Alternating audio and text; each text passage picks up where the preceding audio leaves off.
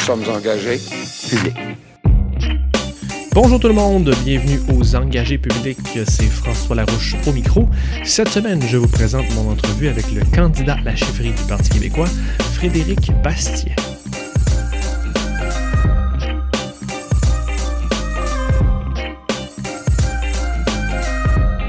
Frédéric Bastien, bonjour. Bonjour. Ça va bien? Ça va très bien, vous? Oui, merci. Merci d'être au, micro des engagés publics. Euh, Monsieur Bastien, vous avez quand même une belle carrière, vous, vous avez écrit des, des, livres, euh, vous êtes quand même impliqué dans, dans la redécouverte et la découverte de l'histoire au Québec, au Canada. Pourquoi aller gâcher tout ça en politique?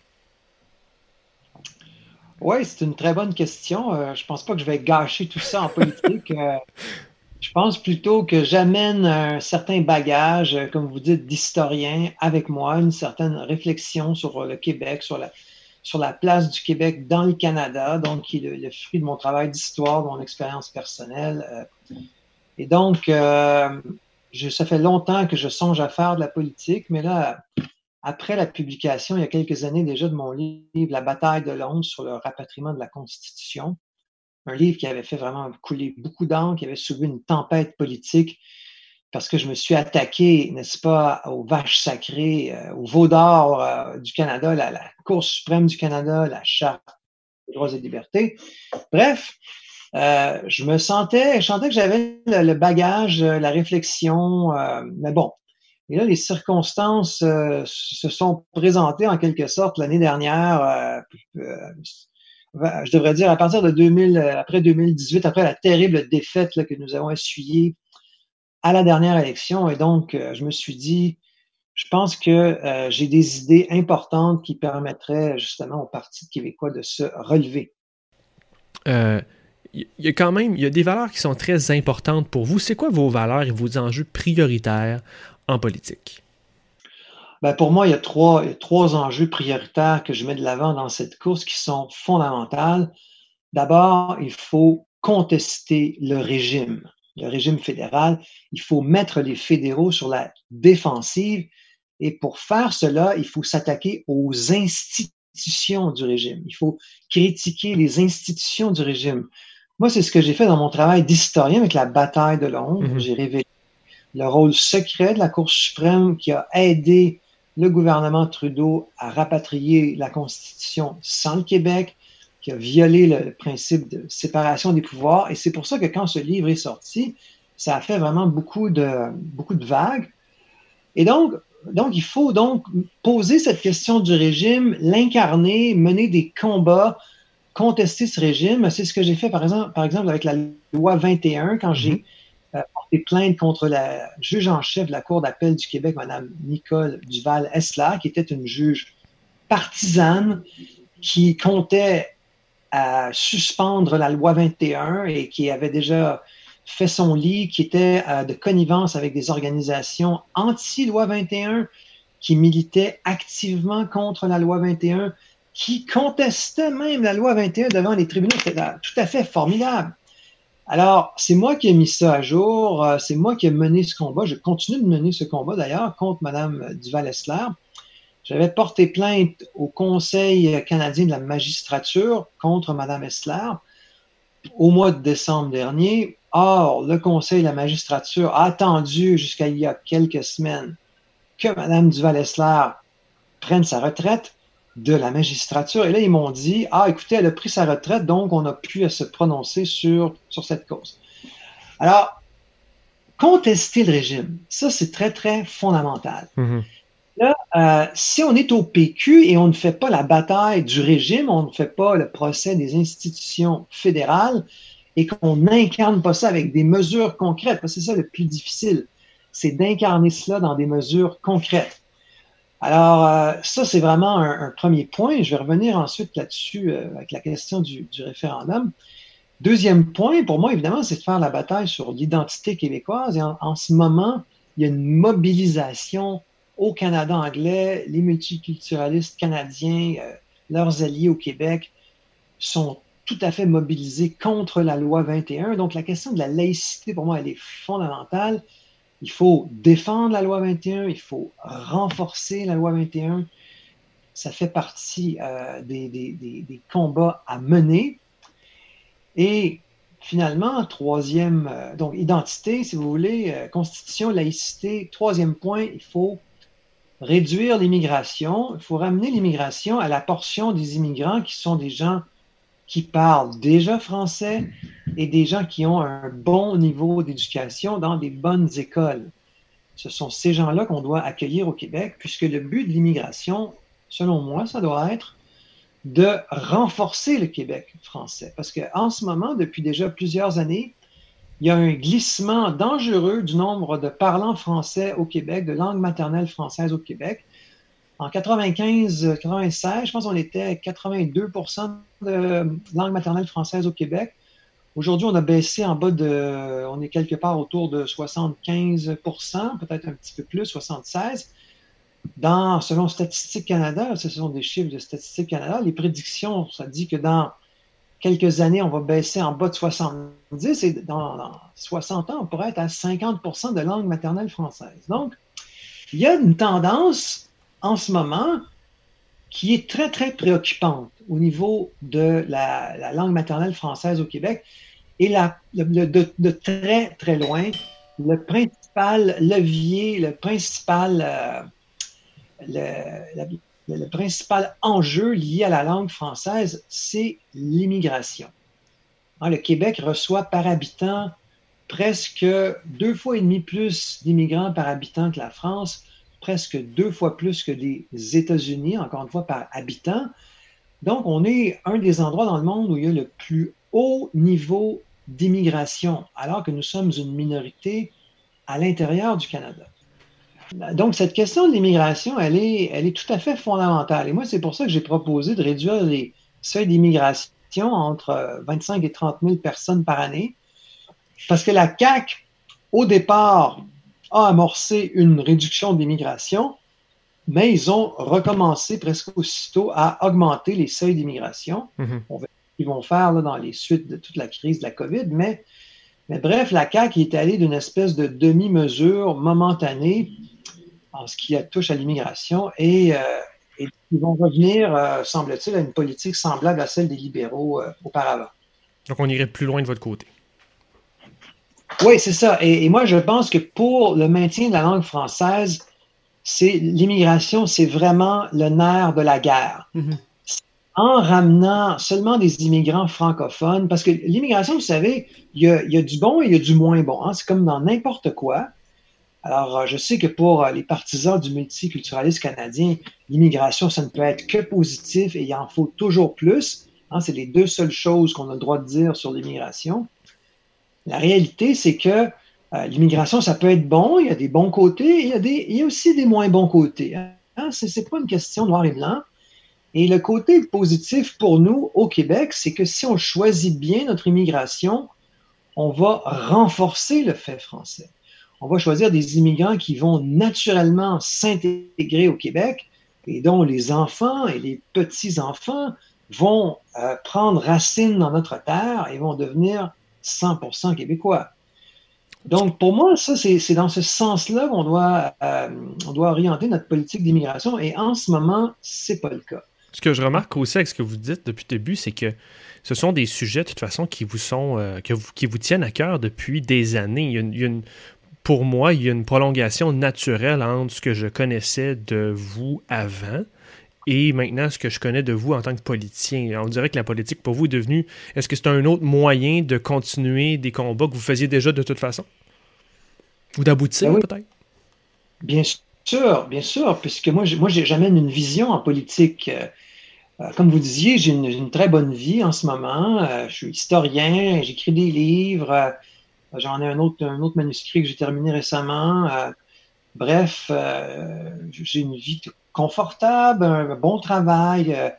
alors, moi, pour moi, la politique, c'est vraiment quelque chose.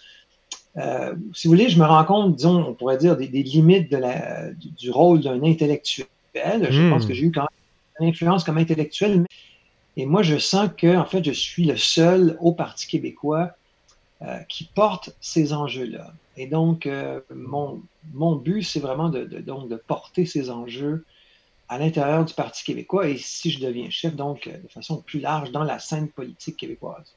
Je vous ai suivi un peu là, parce que la, discussion a bifurqué, puis je voulais revenir, peut-être qu'on reviendra plus tard sur votre, euh, votre parcours, mais j'aimerais ça continuer là-dessus, puis vu qu'on... Allons-y avec la course, parlons-en de la course.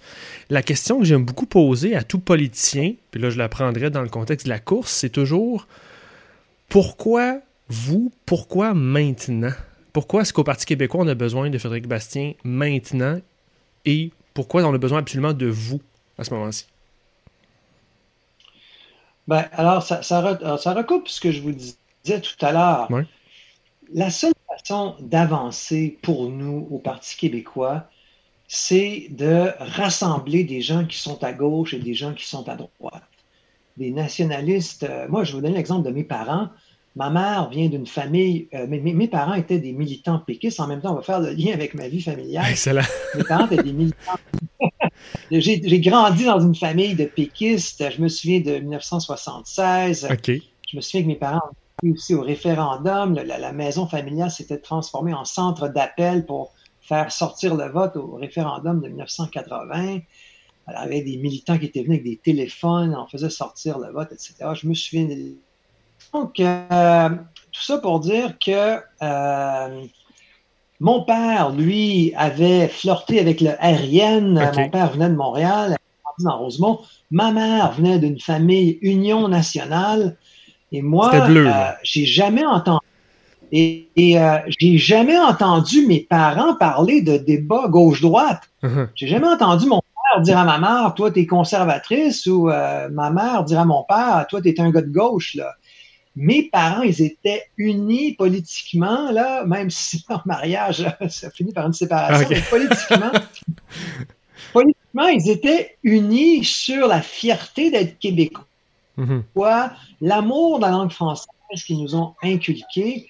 Et donc, euh, euh, à mon sens, euh, il faut recréer cette coalition de nationalistes, n'est-ce pas, pour, pour de Québec ou de Montréal, que des gens qui sont en région ou en banlieue ou euh, dans le 4-5-0, dans les banlieues de Québec ou euh, à Trois-Rivières, enfin bref.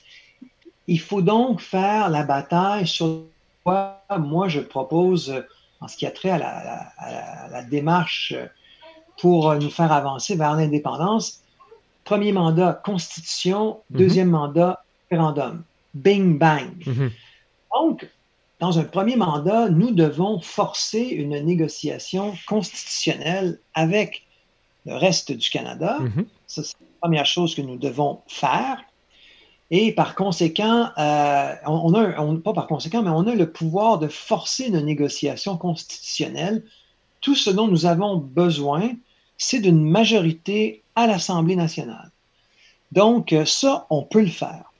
Et dans un deuxième mandat, on fera un référendum. Alors moi, ce que je veux, c'est de mobiliser euh, une large coalition derrière le Parti québécois mhm. pour faire la, bataille, notamment aller chercher des pouvoirs en matière de pour protéger la loi 21 d'une invalidation par les tribunaux, parce que là, dans le reste du Canada, les, juristes, les, juges fédéraux ah, ils vont se servir de la Charte canadienne des droits et libertés qui nous a été en passant imposée contre notre volonté.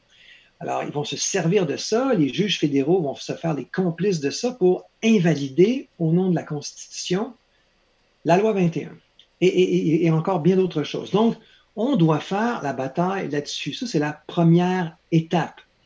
Et moi, je pense que c'est en faisant la bataille, en gagnant des pouvoirs, en tentant de gagner des pouvoirs, que l'on va faire comprendre aux Québécois que la question du statut politique du Québec dans le Canada, c'est important. Que euh, la question des pouvoirs du Québec dans le Canada, c'est une question fondamentale. Et quand on va commencer à leur faire comprendre que c'est fondamental, ils vont à nouveau euh, reconsidérer l'idée d'un référendum et ça va à ce moment-là aller un peu de soi. Ils vont à nouveau euh, revoir la souveraineté comme une option possible, une option envisageable et ils vont, euh, je crois, accepter éventuellement l'idée qu'on retourne en référendum dans un deuxième mandat. Mm-hmm.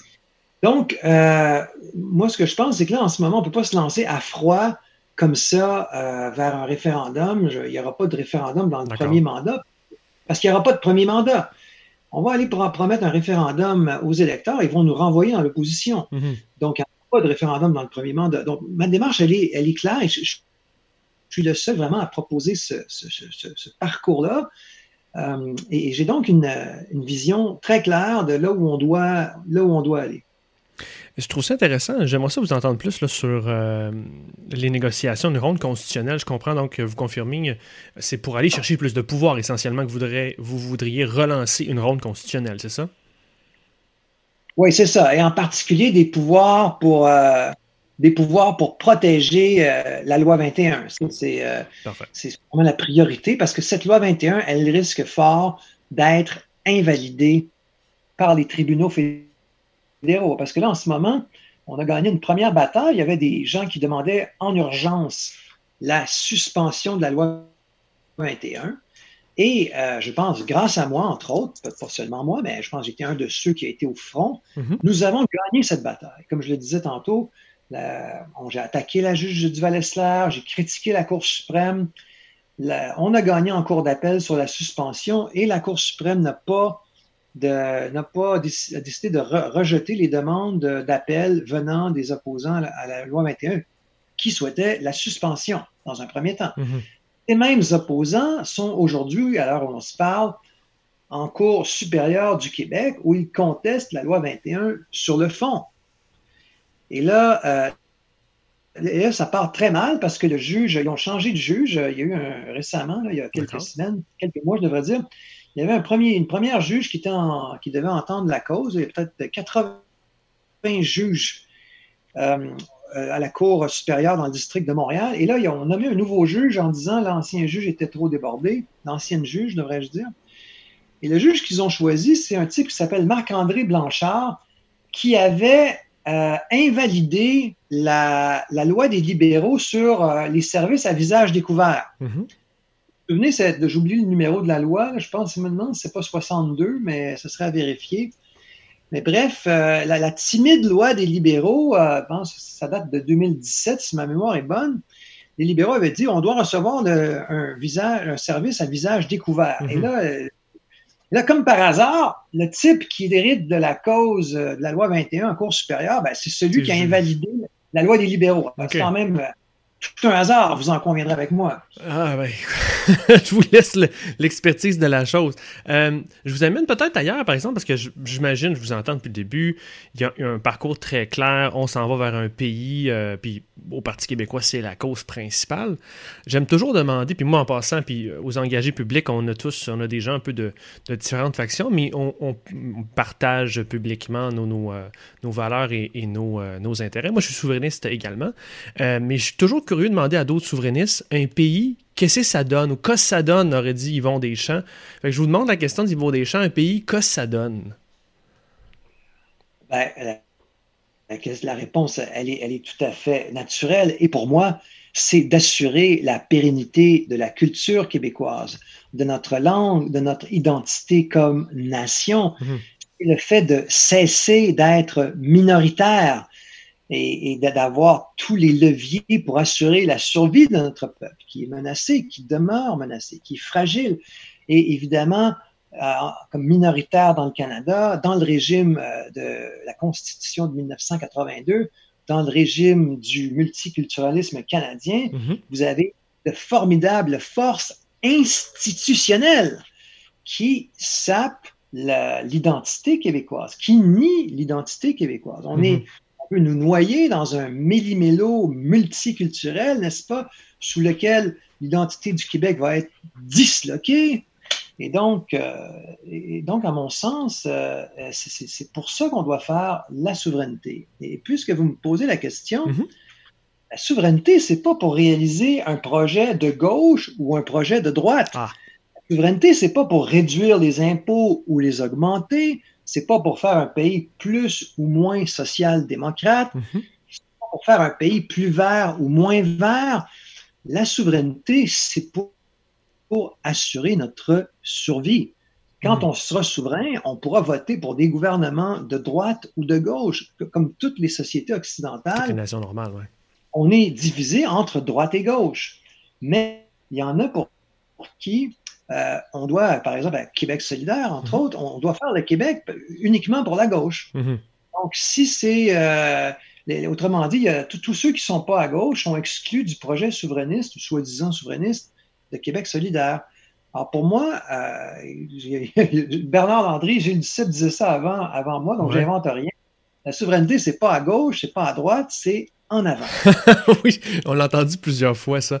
Qu'est-ce qui se passe avec le mouvement souverainiste? On est rendu à une époque assez euh, particulière. On pourrait peut-être parler d'essoufflement ou pas. Je vous laisserai euh, vos propres mots, mais euh, le PQ a, eu une déconfiture, vous l'avez dit vous-même au début de l'entrevue. il y a eu une certaine division dans le mouvement Québec solidaire. Puis je, suis d'accord avec votre observation que c'est une souveraineté beaucoup plus assumée, penchée, socialiste à gauche euh, socialiste dans le bon sens du terme, euh, moderne à la Bernie Sanders, mais quand même, on, est, on choisit un thème très précis, un type de souveraineté. C'est quoi, quoi l'État? Qu'est-ce qui se passe avec le mouvement souverainiste? Puis qu'est-ce qu'on peut faire pour, pour réussir?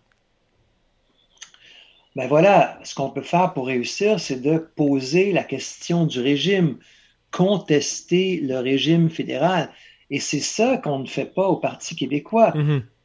Lors de la dernière élection, voyez-vous, alors moi j'avais conseillé à M. Lisée de, un plan, euh, je, me suis en quelque sorte improvisé, si je puis dire, une espèce de conseiller de l'ombre bénévole de M. Lisée. Et, euh, et il m'a fait travailler avec d'autres sur un plan pour forcer des négociations constitutionnelles. Et moi, je lui disais en gros ce que je vous dis, il faut relancer le débat là-dessus. Euh, je lui avais dit, tu as promis de ne pas faire de référendum. Euh, c'était la bonne chose à faire mhm. puisque les Québécois ne sont pas là. Mais il faut remplacer ça par autre chose. Il faut avoir euh, une, façon autre pour poser la question du régime, mhm. puisque puisqu'on ne, pose pas la question immédiatement du, référendum.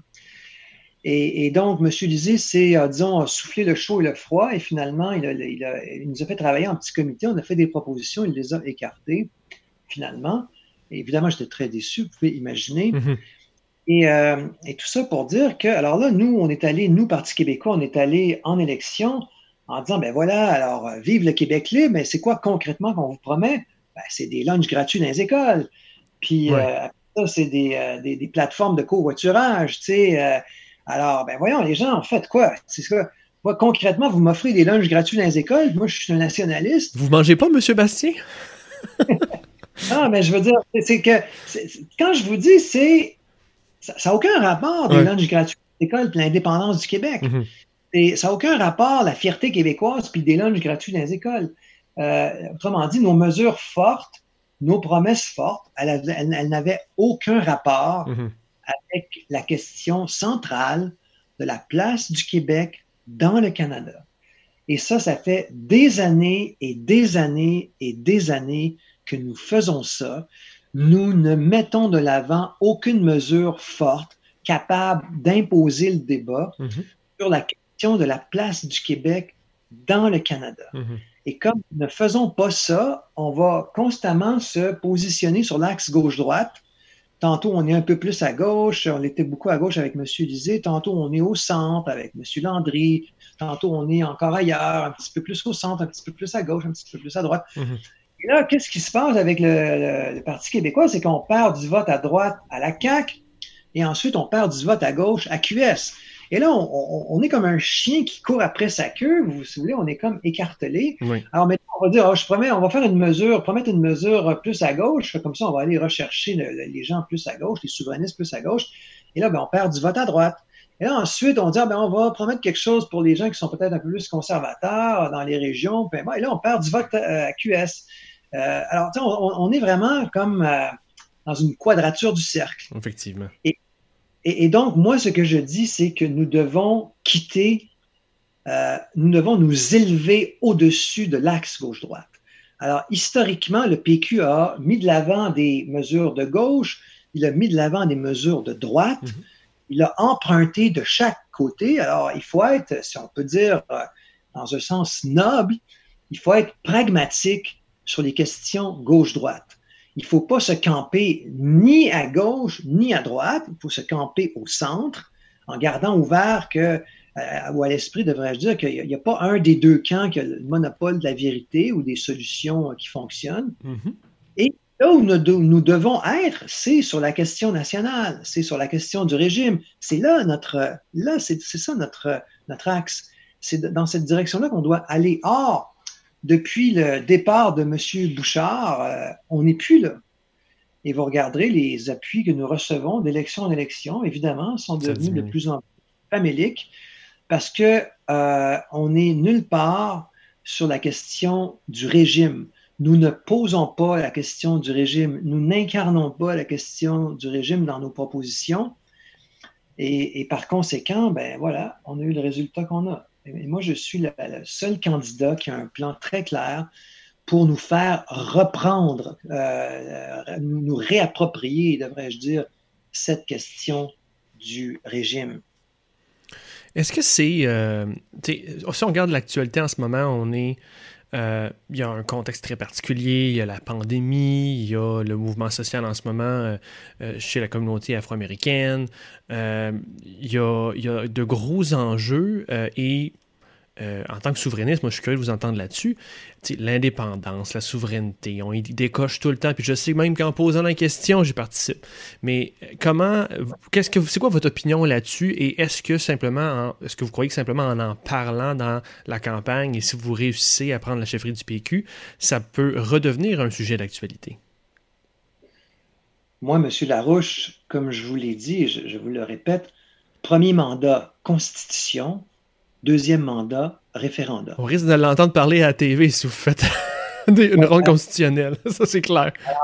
Oui, c'est ça. Et, donc, premier mandat, constitution, deuxième mandat, référendum, bing bang, comme mhm. j'aime toujours répéter. Alors, moi, là, je suis convaincu que la crise que nous avons euh, commencé à vivre et dont j'espère on va éventuellement sortir, mhm. j'étais déjà convaincu que l'immense majorité des Québécois ne sont pas, euh, en ce moment, je le regrette, j'aimerais beaucoup que ce soit une toute autre situation, mais la ferveur, elle n'est pas là. Moi, je suis mhm. assez pour me souvenir du lac Meach, peut-être vous aussi. Euh, la ferveur, elle était là à l'époque du lac Meach. Moi, je l'ai connue, la ferveur, et elle était visible, elle était palpable. Euh, il y avait une fierté québécoise qui s'était exprimée au début des années 90, qui nous a porté jusqu'aux portes de la victoire en 95. Aujourd'hui, elle n'est pas là. Donc, euh, et toute la question de la pandémie, les conséquences économiques que ça va avoir, qui risquent d'être terribles, espérons que ce sera moins pire qu'on envisage. Mais bref, à mon sens, ça va rendre cette question de référendum euh, immédiatement, là, boum, dans un, premier, dans un éventuel premier mandat, ça, ça, va nous rendre encore plus impertinents. Mm-hmm. Euh, et, donc, c'est la raison pour laquelle moi, je dis non. Regardez, moi, il n'y a pas de référendum dans un premier mandat. Mm-hmm. Alors, euh, et donc, euh, on, va avoir déjà beaucoup de pain sur la planche, dis-je bien, et non pas planche sur le pain. et, donc, euh, et donc voilà, il faut, il faut prendre acte de la situation. Alors, comme disait jadis le général de Gaulle, mais enfin quoi, il n'y a pas de politique qui vaille en dehors des réalités. Donc, bon, j'aime beaucoup le général de Gaulle. Et donc, euh, tout ça pour vous dire que moi, je pense qu'il euh, faut prendre acte de, de, ce qui se passe dans la population, de l'état d'esprit de la population. Et, et donc, voilà. Je trouve ça intéressant quand même que je vous pose des questions sous différents angles, mais que vous revenez. Et c'est vraiment pas un défaut, hein, c'est vraiment, je vous, je vous envoie des flashs. Je trouve ça intéressant que je vous pose des questions sous différents angles, mais que vous revenez essentiellement toujours à votre plan. Je trouve que ça, ça montre un peu que vous, en tout cas, vous avez un plan comme Justin Trudeau en avait un à l'époque. Ben, je sais pas si Justin Trudeau en avait un. Euh, en tout cas, il disait qu'il en avait un.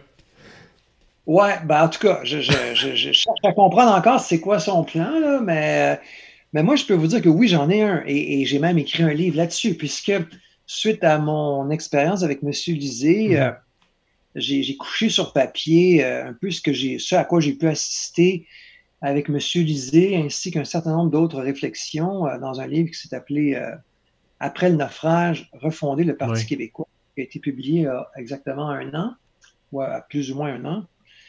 Et donc, euh, et, j'explique en gros, euh, voilà ce que je viens de vous résumer. Donc, euh, donc ça fait longtemps que vous avez ça en tête, là. vous ne l'avez pas sorti la semaine passée.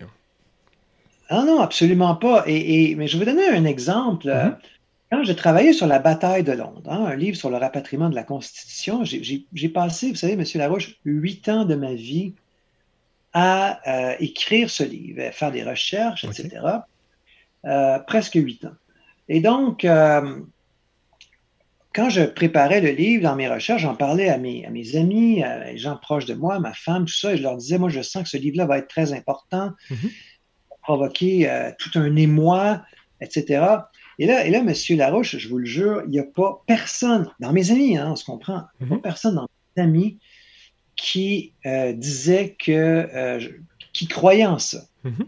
On me dit, mais voyons donc, es sûr, un livre sur la Constitution, qui, s'intéresse à la Constitution aujourd'hui? Euh, alors, il y avait vraiment, évidemment, les gens faisaient attention en me le disant, mettaient des gants blancs, puis c'est correct, le bon.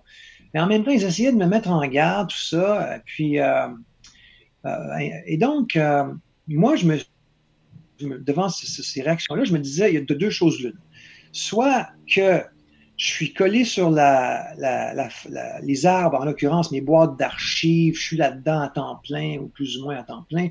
Donc, je vois ça beaucoup plus gros que c'est. J'ai pas de distance, je suis dans ma bulle. Après tout, c'est très humain, vous savez, ce, genre de, phénomène.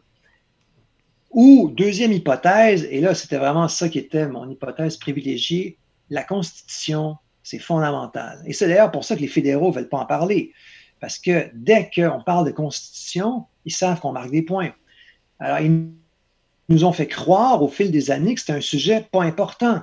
Et pour le plus grand malheur euh, du Québec, même les souverainistes québécois ont avalisé ce paradigme. En oui, la Constitution, c'est pas les vraies affaires, puis euh, les fameuses les vraies affaires. Alors, il faut parler des vraies affaires. La Constitution, c'est vraies affaires, comme dirait François Legault.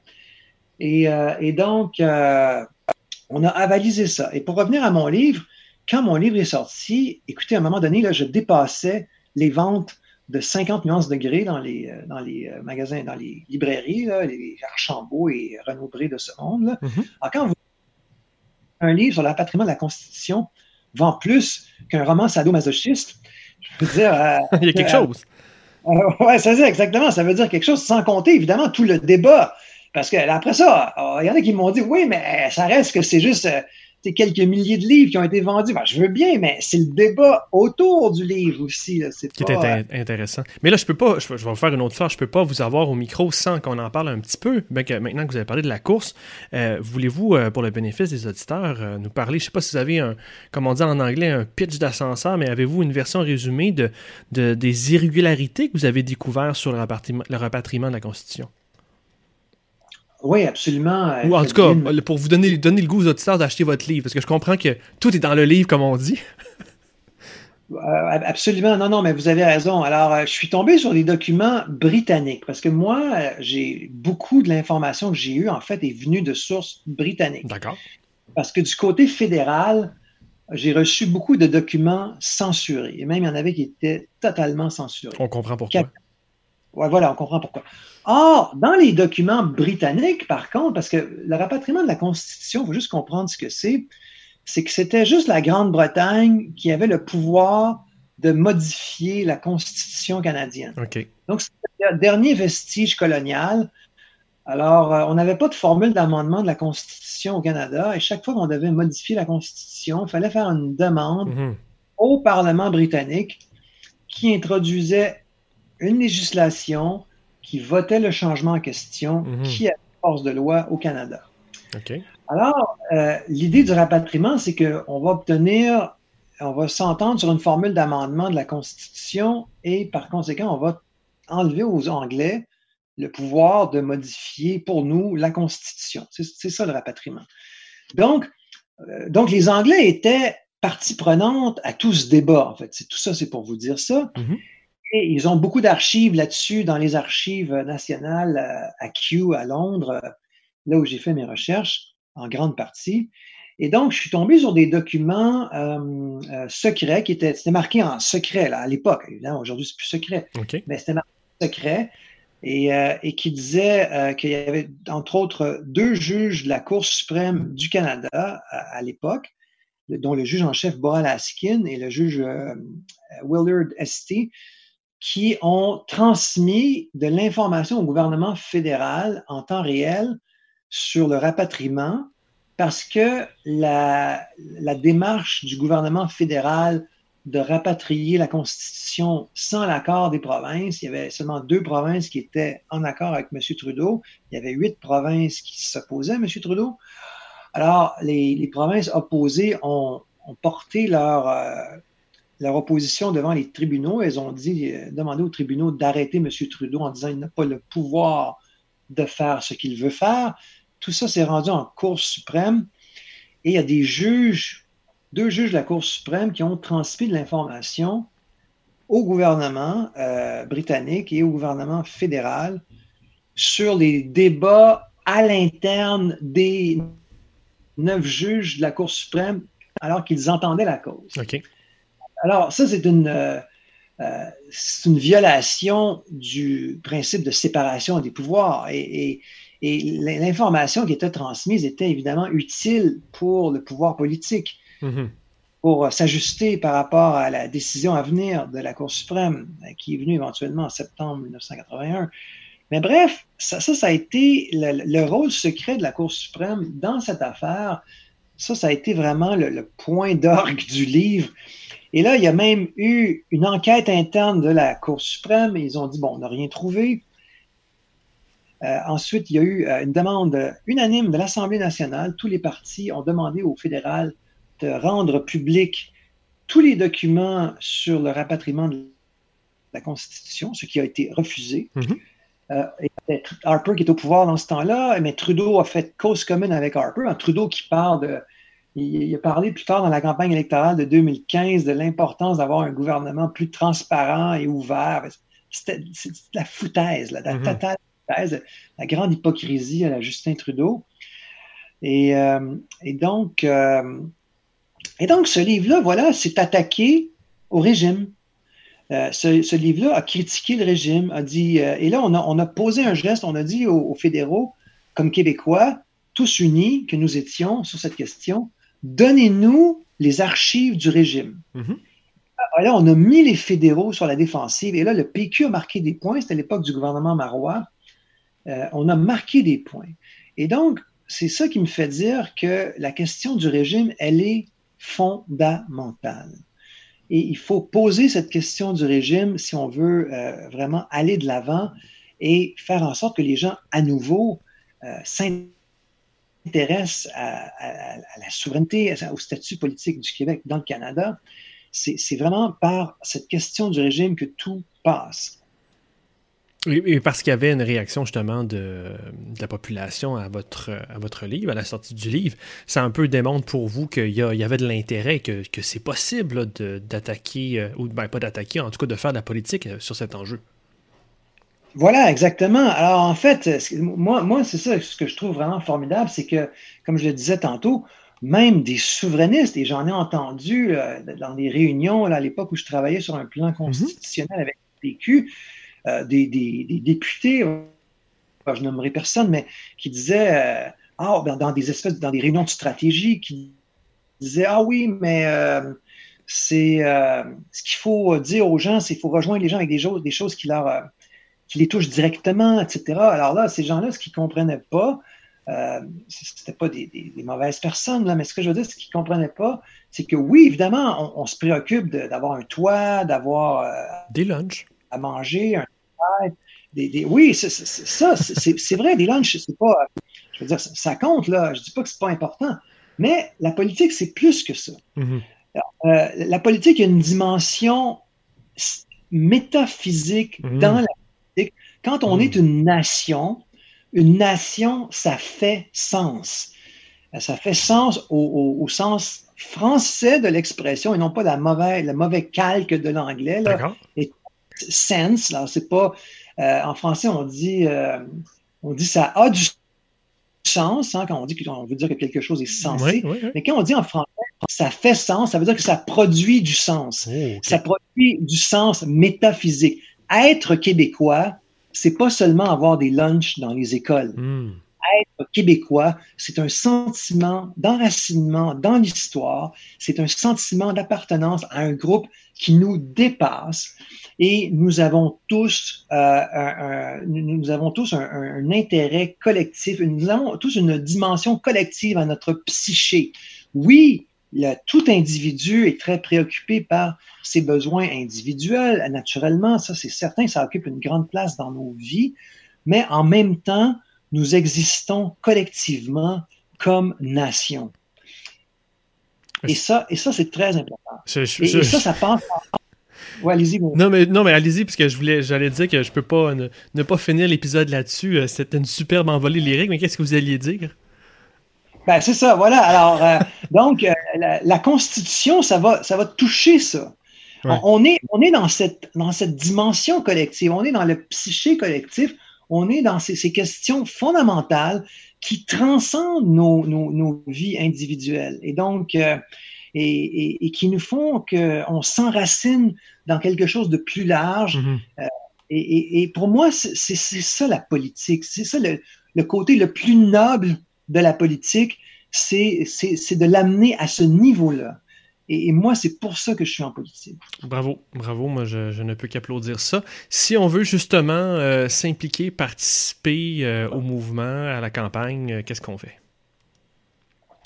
Ben alors, pour ceux que j'aurais convaincu minimalement de signer mon, mon bulletin de candidature, d'ici le 26 juin, j'ai besoin de 2000 mhm. signatures.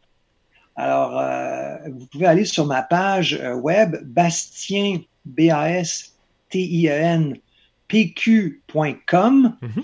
Et sur ma page, vous avez euh, un lien pour vous devenir membre du Parti québécois. Vous devez être membre pour signer mon bulletin de candidature.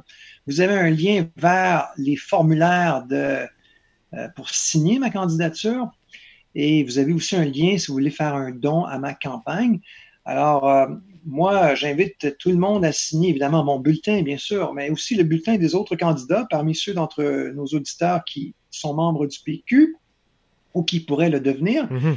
C'est important d'avoir une course, euh, euh, un bon débat d'idées au PQ avec des candidats de différents horizons et des candidats, euh, bon, avoir une palette de candidats.